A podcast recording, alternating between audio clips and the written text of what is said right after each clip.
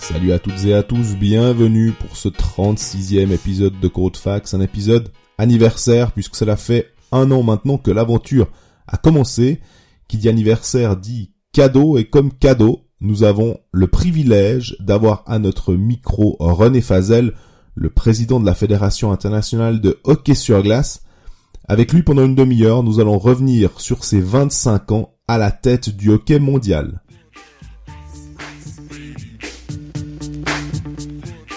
Salut Greg. Salut Jean-Fred, t'es prêt pour un épisode anniversaire? Anniversaire, tu peux le dire, ça fait un an qu'Oldfax existe, et puis on a l'immense plaisir, le privilège aussi je dirais, de recevoir à ce micro René Fazel, le président de l'IAHF. Bonjour René. Euh, bonjour. Merci d'avoir euh, accepté notre invitation à, ce micro pour ce jeune projet qui est, qui est C'est un honneur pour nous de, d'avoir un invité de cette envergure. Tout l'honneur est pour moi, finalement. Écoutez, quand on peut rendre service, je suis là à Lausanne pour les Pocalistes. Donc ça, c'était idéal. Et d'ailleurs, vous m'avez, vous m'avez trouvé, vous m'avez demandé d'être là, et je suis là.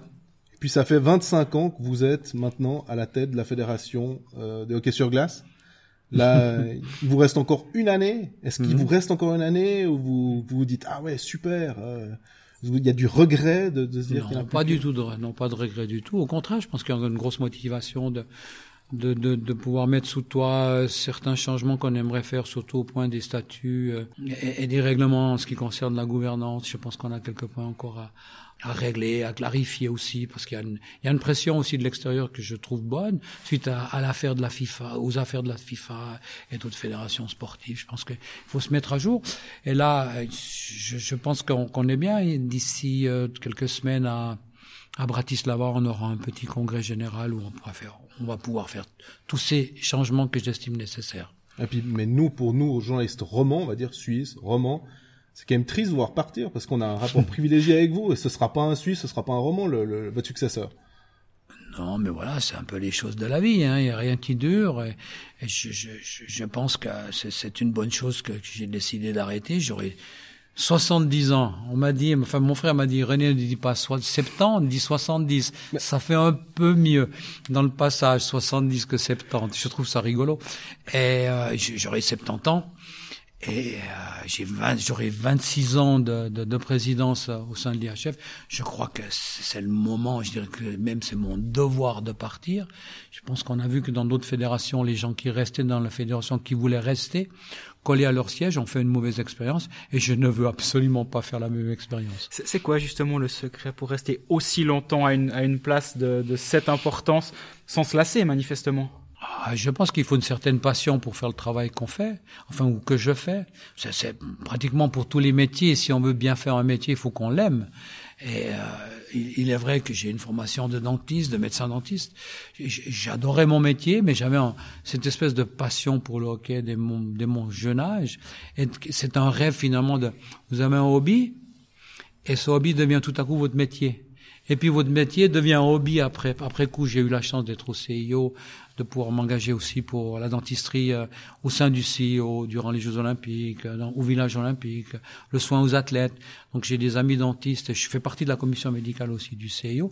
Donc ça me permettait de rester quand même en contact, ce que j'aimais beaucoup, c'est-à-dire mon métier de médecin dentiste. Alors après, cette énorme passion que j'ai, que j'ai toujours d'ailleurs pour le hockey sur glace. on a fait quand même quelques changements. On a réussi deux, trois choses qui sont quand même que je toujours en équipe. Hein. C'est jamais grâce à moi tout seul, tout seul, mais vraiment en équipe. J'allais dire de quoi vous êtes le plus fier sur ces 25 oh, Il y a deux choses. Il y a, il y a la participation de des, des, des, joueurs de la NHL aux Jeux Olympiques. Là encore, hein, si Monsieur Bettman, Gary Bettman, qui est le commissionnaire, enfin qui est le patron de la, la Ligue nationale en Amérique du Nord, s'il n'était pas prêt de venir à l'époque pour venir au Japon parce qu'il avait quand même des idées pour aller sur le marché asiatique, je pense qu'on n'aurait pas pu le faire. Mais il faut, toujours plusieurs pour réussir un coup comme, comme le coup de la NHL en 98 à Nagano. Et puis la deuxième réussite, je pense, c'est l'équipe unifiée de, de Corée à, à Pyeongchang, l'équipe féminine. On a travaillé quatre ans. Enfin, personnellement, moi, j'ai travaillé quatre ans à ce projet. Euh, je suis allé personnellement en, en Corée du Nord, à Pyongyang, euh, pour voir les dirigeants. Euh, travailler beaucoup politiquement en cachette pour pas qu'on qu'on qu'on torpille le projet parce qu'il y avait beaucoup de gens qui n'étaient pas d'accord. Puis de ramener finalement le sud, le nord et de l'impact que ça a eu aux Jeux de Pyeongchang en 2018, c'est cette Corée réunifiée. Euh, je, je, crois que c'est quand même été l'histoire de ces Jeux, comme la participation des, des professionnels à Nagano la NHL, c'était l'histoire, le scoop de ces Jeux. Je pense que les Jeux de 2018, 20 ans après, cette équipe unifiée de, de Corée Nord et Sud a été quand même l'histoire de ces Jeux.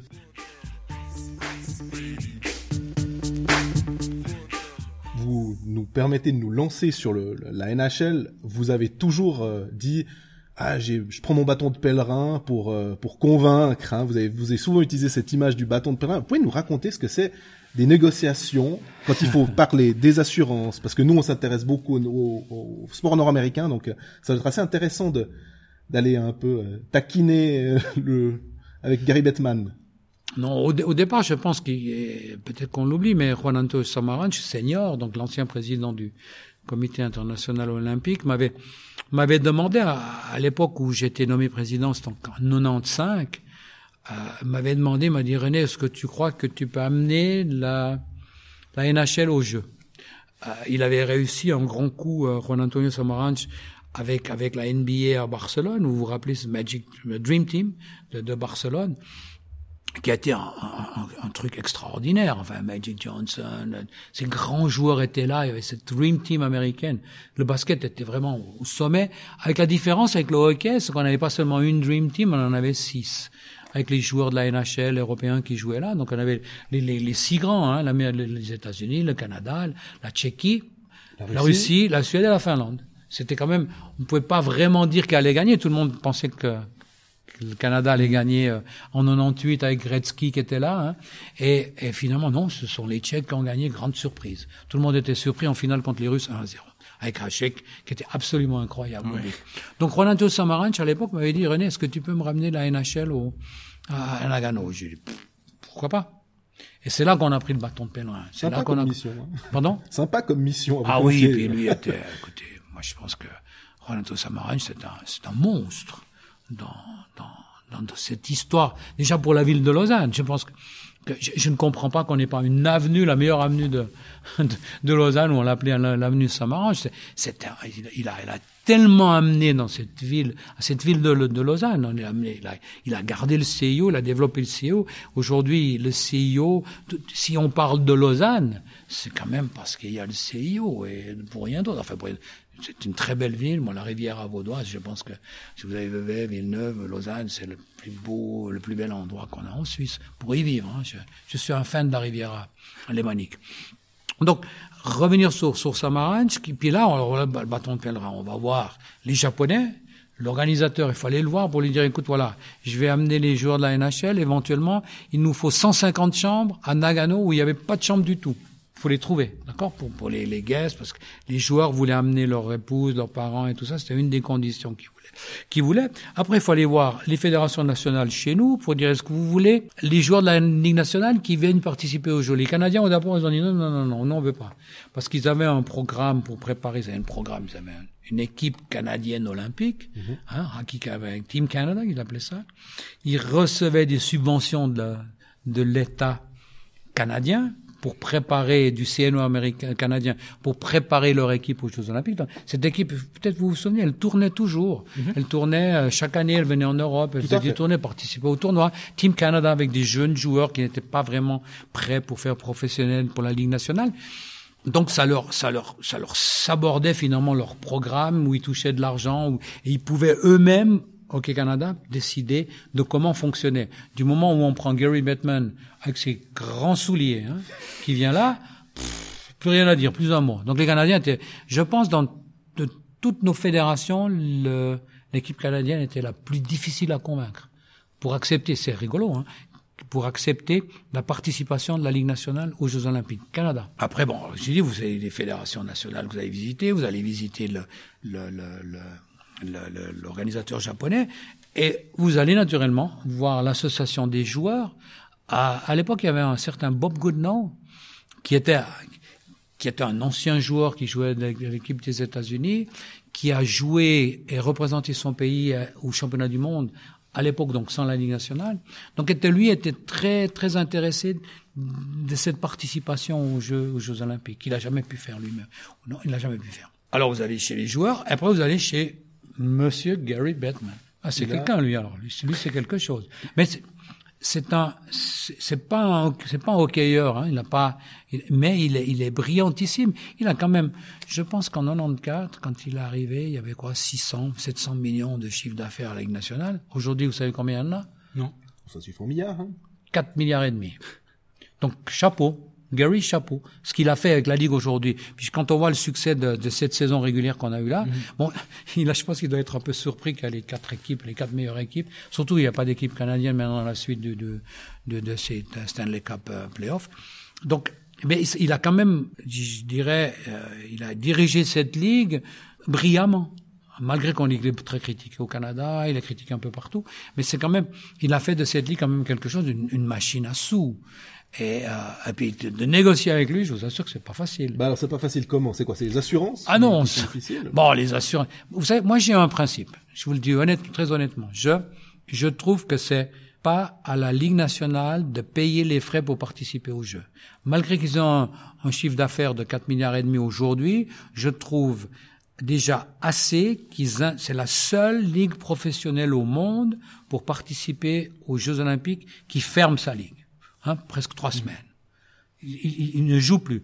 À une, à une époque où, au mois de février, après le Super Bowl, après le football américain, la finale, donc qui est toujours à fin janvier, début février, où, où, où finalement, il n'y a plus que le basket et le hockey de sport en Amérique du Nord, hein, dans les grands sports professionnels. Donc pour eux, c'est une période quand même assez intéressante de, de, de, de vendre leurs produits hein, au mois de février. Alors fermer durant cette période-là, pendant presque trois semaines, c'est un énorme effort, malgré qu'ils jouent le même nombre de matchs. Hein. Donc c'est pas c'est pas au, au, à la Ligue nationale, à la NHL de payer les frais, c'est-à-dire frais de transport, frais euh, d'assurance. C'est, à mon avis, c'est au CIO à payer. Juan Antonio Samaranch a été tout de suite d'accord quand il m'a dit, j'étais chez lui, j'ai dit à l'époque ça coûtait pas cher, pas cher, 4 millions. Je suis allé chez Juan Antonio, j'ai dit président, ça coûte 4 millions de dollars. Qu'est-ce que tu penses? Il a secoué la tête, il a fait un peu une mimique qu'il faisait toujours. Il a dit à Gilbert Félix, Monsieur Félix, occupez-vous de ça. Et lui a payé, d'accord? Bon, aujourd'hui, ça coûte 14 millions.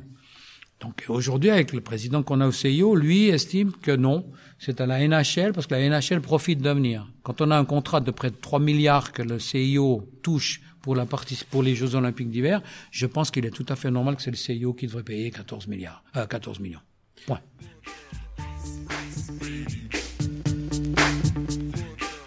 Justement, vous parliez de négociations euh, qui se sont bien passées en 98, pour, euh, avant, avant 98.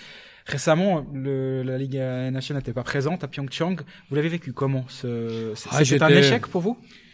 Oui, en quelque sorte. Bon, je d'ailleurs, je l'ai dit toujours dans la, aux médias américains, je suis grumpy. Grumpy veut dire je suis de mauvaise humeur, je, je, je, je suis grinche. Je trouve que c'est pas normal quand on, on, prêche haut et fort comme Gary Bettman pour dire voilà l'Asie c'est quand même là où on a notre potentiel, c'est là où il y a, il y a, il y a une possibilité vraiment de d'ouvrir un nouveau marché. Il y a quand même 1,4 milliard de Chinois. On est à Pékin. On était à pratiquement là, à une heure, d'une heure et demie de vol de, de la Corée du Sud à, à, en Chine. On était en prime time pour le hockey, de préparer finalement les Jeux de Pékin avec la participation de la NHL, de venir en Corée et de, et de préparer finalement cette, cette aventure euh, euh, chinoise. Ça aurait été extraordinaire de pouvoir un petit peu chauffer les Chinois pour qu'on qu'on qu puisse faire ce qu'on ce qu'on voulait faire là. Et ça, c'est un peu dommage. Je trouve que qu'il ne l'a pas fait. Bon, euh, vous savez, entre l'association des joueurs et la Ligue nationale, aujourd'hui, il y a tellement d'argent, je vous ai dit, c'est 4 milliards et demi de chiffre d'affaires, il y a trop d'argent. Et du moment où il y a beaucoup, beaucoup d'argent, on l'a vu dans d'autres, la FIFA et du moment où il y a beaucoup d'argent, les conflits se, préparent parce que chacun veut encore plus d'argent. Et aujourd'hui, en Ligue nationale, je pense que j'ai ça, j'ai ça dans d'un monsieur qui est très bien placé dans le système là. Il m'a dit René, tu sais aujourd'hui c'est dommage, on n'a pas, on n'a vraiment pas toujours beaucoup parlé de sport, mais maintenant on pratique, pratiquement on ne parle plus de sport, on parle argent, money, money talks. C'est l'argent qui, qui, qui, c'est vrai, finalement c'est des gros montants et des joueurs qui gagnent 14, 15 millions de dollars par année. Donc, euh, euh, il y a, ce, grand chiffre d'affaires qu'on fait, il y a les milliards qui circulent là. Et euh, voilà, c'est- une ligue professionnelle, et je le dis, j'ai toujours dit haut et fort, en Amérique du Nord, les ligues professionnelles, le sport ne compte pas vraiment beaucoup. C'est plutôt le- le- l'entertainment, le show et euh, business money. Justement, il y a une, y a une, euh, sur les derniers playoffs, pour euh, revenir à, à aujourd'hui, il y a eu pas mal de, de discussions, en Suisse en tout cas, sur euh, un style de jeu très finlandais, comme il était caractérisé, très, très attentiste en zone neutre, avec peu de buts, avec peu de spectacles peu d'émotions. C'est complètement à l'opposé de ce qui se passe durant la saison régulière de NHL, où c'était très ouvert, il y a des records de buts, des records de points, Kucherov qui met 127 points. Il y a ces deux philosophies qui s'affrontent. Vous, en tant que patron de l'IHF, est-ce que vous, vous avez peur de voir justement des, matchs beaucoup plus fermés? Est-ce que c'est quelque chose contre lequel vous vous êtes, vous êtes battu ces derniers temps? Oui, c'est-à-dire on a toujours un moyen un peu de changer les règles. Bon, ça dépend toujours un peu des ligues. Si elles veulent appliquer, oui ou non, euh, les règles que nous, on décide au Congrès, ils ont la liberté de jouer finalement avec les règles qu'elles veulent, hein, les ligues. Euh, euh, je me bats actuellement pour, une, pour remettre la dimension des patinoires sur 26 mètres de largeur. Hein. Ça, c'est un débat que j'espère pouvoir vraiment y arriver avant que, que j'arrête au mois de septembre l'année prochaine. Au lieu de 30, c'est Au bien lieu ça de 30, oui. Ok. Vous savez, je, je pense que il y a- y a, il y a une question toute simple que je, que je demande aux détracteurs. Je dis, quelle est la meilleure ligue au monde? Quelle Quelle est la meilleure ligue au monde? Je vous demande. Parce qu'on peut dire la NHL, c'est La NHL, on est bien d'accord. Hein Donc la NHL, elle joue sur 26 de largeur, d'accord? Où jouent les meilleurs joueurs du monde? En NHL. Donc les meilleurs joueurs du monde, la meilleure ligue du, monde joue sur 26. Pourquoi nous on joue sur 30 Et c'est là que justement, si vous savez, moi je suis un ancien qui est un petit peu génétiquement codé sur les 30, hein, Olympic size. Ça, c'était un grand débat quand je suis arrivé en 86 à la Fédération internationale en tant que euh, responsable des arbitres. On, on a toujours eu cette énorme, énorme rivalité entre les 26 et les 30. Olympic size, North American size. Olympic size, 26, euh, 30-60, pardon, et la NHL qui est sur 26-61, 60-61. Alors, puis maintenant, le jeu a tellement changé du hockey. Peut-être vous, les jeunes, vous avez remarqué aussi. Le jeu change à peu près tous les 5, 6 ans. On, on change un petit peu de, de la façon de jouer. Aujourd'hui, la NHL. La NHL, elle a des joueurs comme Patrick Laimé, elle a, elle a euh, Conor McDavid, Austin Matthews, Ishier. Ishier, il y a 15 ans en arrière, jamais il aurait pu jouer en Ligue nationale. De par sa grandeur, c'est pas c'est pas une grosse baraque et aujourd'hui ces joueurs techniques ces ces joueurs extraordinaires talentueux ils jouent et ils jouent bien pourquoi? Parce que la Ligue nationale a aussi changé un petit peu les règles et puis on est arrivé sur une sur une sur une sur une dimension de patinoire de 26 où où, où la technique et la rapidité jouent un rôle très important et on a un jeu quand même, si vous regardez les, les matchs de la NHL, mon Dieu, quelle différence avec ce qu'on a vu ici. euh, je prends la Suisse maintenant, avec euh, la, la finale des playoffs. C'est tout à fait un autre jeu. Mais c'était bien la finale des playoffs. C'était quand même un... C'était du, du hockey assez sympathique quand même. C'était, c'était Oui, parce qu'il y y y y a un côté émotionnel qui, qui est là parce qu'on est pour une équipe ou une autre. Vous êtes, quand vous allez suivre des matchs de Lausanne qui, qui sont en playoff et puis qui jouent, il y y, a, un côté émotionnel qui est là. Mais regardez voir un petit peu ce qui se passe, euh, surtout durant la saison régulière. Vous avez parlé du, du style finlandais avec cette couverture de zones qu'ils font, avec les, les, les différentes zones qu'il faut, qu'il faut bouger ou pas bouger. On, on, on a cette horrible tendance de, de pousser le jeu contre les bords, contre la bande, dans le coin de la patinoire. Et moi, je vais voir un match de hockey, je vois pendant 20 minutes les joueurs qui sont en train de grailler dans le coin. Et puis que l'arbitre est à côté dit move, move, de bouge, bouge, bouge. Puis après euh, cinq minutes, peut-être quelqu'un arrive à sortir le puck ou l'arbitre va siffler. Le spectateur, il veut pas ça. Enfin, j'espère qu'il veut pas ça. Et quand vous allez regarder un petit peu, c'est très rare dans, dans, dans, dans, dans les jeux de la Ligue nationale, donc la NHL, où, où vous voyez, c'est, impressionnant. Je ne veux pas prétendre. C'est vrai que nos joueurs ne sont pas aussi talentueux que ceux de la NHL, mais quand même, si on pouvait je pense que la dimension de 26, surtout pour les juniors, un championnat du monde des moins de 20 ans junior en Europe ou un moins de 20 ans en Amérique du Nord, un hockey totalement différent. Je ne parle pas des femmes. Les femmes qui jouent sur 26, c'est tout à fait un autre. Beaucoup meilleur que sur le 30 mètres. C'est beaucoup trop d'espace, il faut trop patiner. C'est un autre jeu. Il y a, il y a plus contact. Il y a, pour les juniors et les femmes, c'est évident. Pour les pour les pour les adultes, enfin les gens, les joueurs qui sont là, les seniors. Bon, certains joueurs disent, enfin certains spécialistes disent, les joueurs en Europe sont moins talentueux, il leur faut plus d'espace. Mince, hey, oh, oh, oh, oh. Est-ce qu'on favorise la faiblesse Est-ce qu'on favorise quelque chose qui n'est pas bon? Je dis merde. Non, c'est pas ça qu'on veut. Mais, mais donnez-leur, donnons aux joueurs la possibilité de, de justement de pouvoir s'améliorer sur une distance où, où là on est pratiquement obligé d'avoir la technique, le talent qu'on faut, qu'on veut. Ben sinon, ben on va pas dans cette ligue-là. Point. Zéro.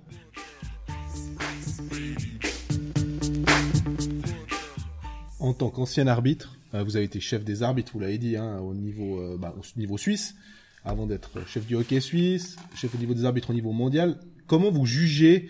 Parce que nous, euh, dans Colfax, on, revient souvent sur certaines décisions arbitrales, pas contre les arbitres, mais sur les moyens à disposition, notamment les caméras, notamment au-dessus des buts, à la ligne bleue. On a l'impression qu'on a, on, on, a deux trains de retard. On est dans les années 80, alors qu'on est en 2019.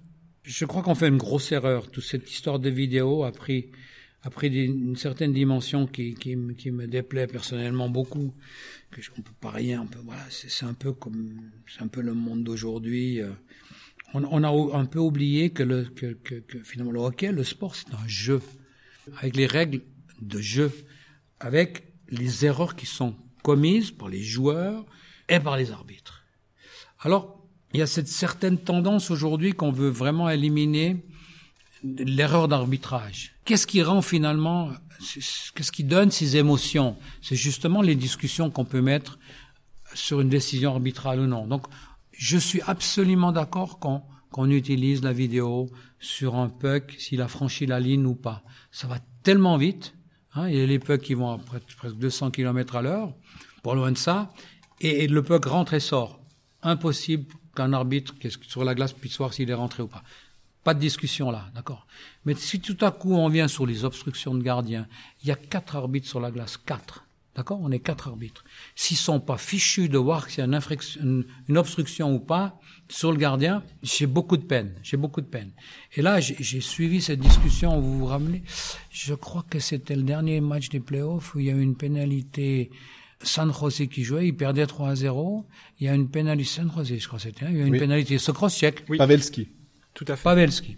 Hein, une charge sur Pavelski. On regarde la vidéo, cinq minutes. Alors maintenant, il y a une discussion en Amérique du Nord qui est déclenchée. Sur une pénalité de cinq minutes, on devrait pouvoir utiliser la vidéo. Ça va ouvrir la porte sur toutes les discussions. À la fin, on va avoir trois arbitres qui vont être assis dans les gradins ou dans une petite pièce avec tous les moyens techniques possibles et inimaginables. Et chaque fois qu'il y aura une faute qui est commise sur un joueur, on va arrêter le jeu, on va discuter. Il y en aura trois qui vont dire, non, peut-être fera deux contre un, des fois ils seront trois pour ou trois contre. On va décider si c'est un deux minutes, si c'est un deux plus deux, si c'est un dix minutes, si c'est un cinq minutes, ou s'il n'y a pas de pénalité. Non. Non. Surtout, je, je pense qu'on va, on le voit aussi avec le foot, hein. Je crois Manchester United qui jouait contre PSG, c'est pénalité à la fin. Mm-hmm. Et oh.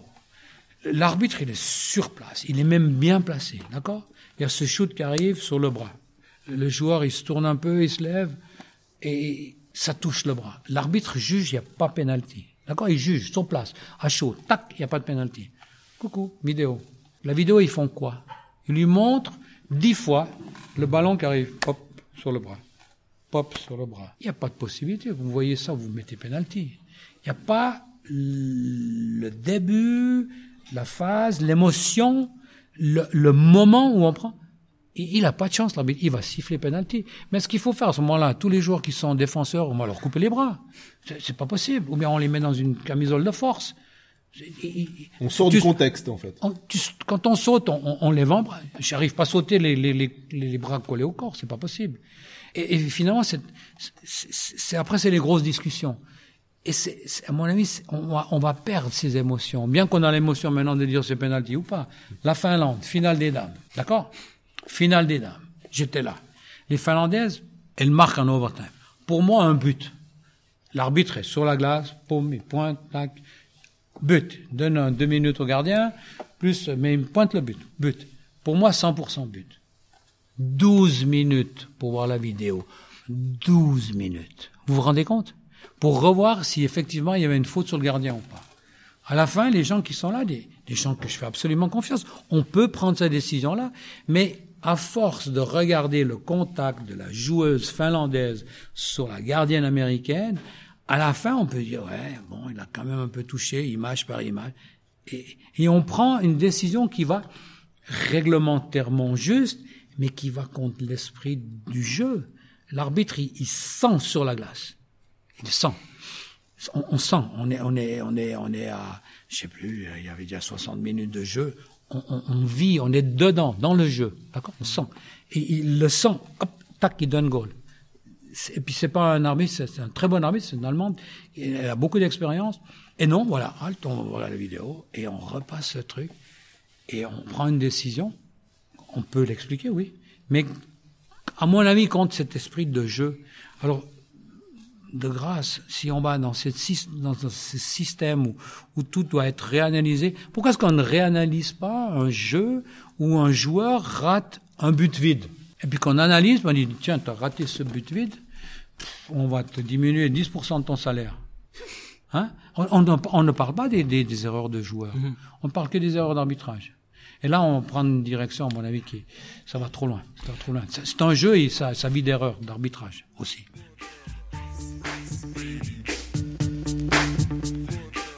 Vous avez parlé de ce match en Finlande. Vous, êtes là à notre micro, donc ça veut dire quand même qu'on vous a laissé quitter le pays à, à la suite de cette euh, défaite en, en, prolongation. Sur place, comment vous l'avez vécu ce, ce moment-là? C'était particulier, ouais, j'imagine. Ah, bon, les gens, les, les médias m'ont j'ai reçu des emails qui, qui d'ailleurs, je, je, suis très populaire en Finlande. Je sais pas où de, ils ont trouvé mon adresse email, mais j'ai, j'ai eu quelques emails assez sympas, enfin sympas entre guillemets. Et à l'aéroport, c'est vrai que les gens m'ont reconnu, m'ont regardé un petit peu, euh, m'ont regardé un peu bizarrement. Mais j'ai, c'est, la, belle, la bonne chose du, du, des Finlandais, je crois que, et là, il faut quand même un grand coup de chapeau à, à l'esprit. Euh, d'ailleurs, pendant 12 minutes, les Finlandais étaient champions du monde. Hein mmh. quand même assez merveilleux. Mais l'équipe l'a bien pris. Euh, et puis aussi les, les, spectateurs qui étaient dans la salle. Il y a eu quand même un peu de déception, mais je connais des pays où ça serait peut-être plus mal passé que, mmh. que là. C'est quand même un sport de hockey, ils respectent les règles du sport, ils ont aussi compris que, que voilà, ça fait partie du sport. Il y a quand même un esprit assez fair-play des Finlandais, Finlandaises qu'on qui, qui, qu doit respecter, puis le dire ouais, c'était mmh. quand même, c'était quand même, euh, c'était pas facile pour elles, hein, pour les joueurs, c'était pas facile.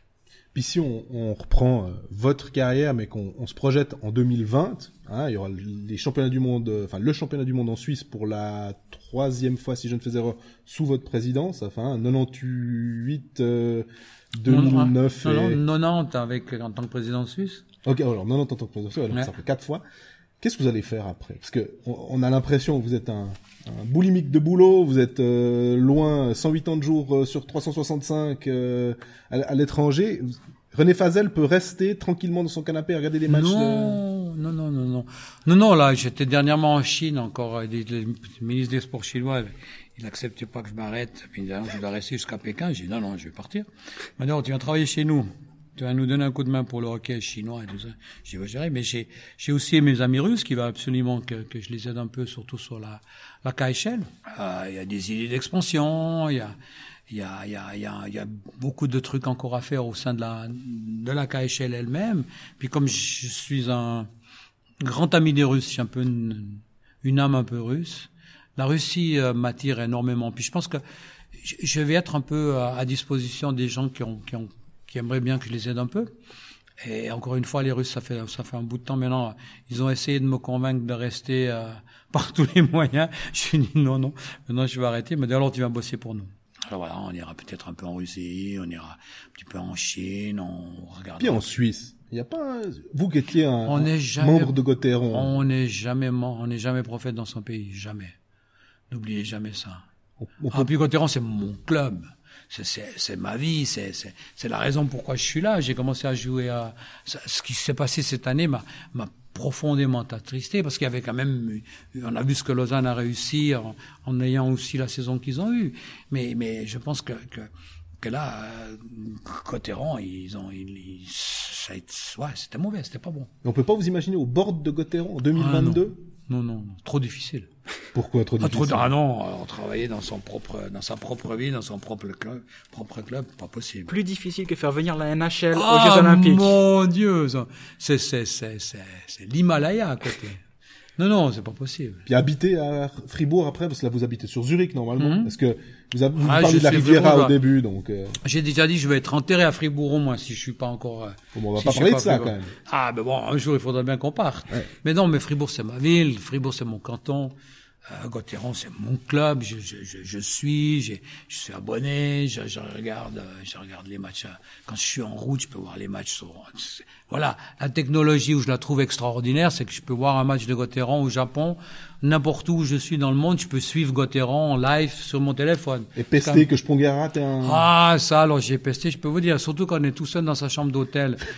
Et généralement, ça dépend où on est, très tard la nuit. Je vous assure que c'est très sympa de pester quand on est tout seul. Comme ça, personne n'entend.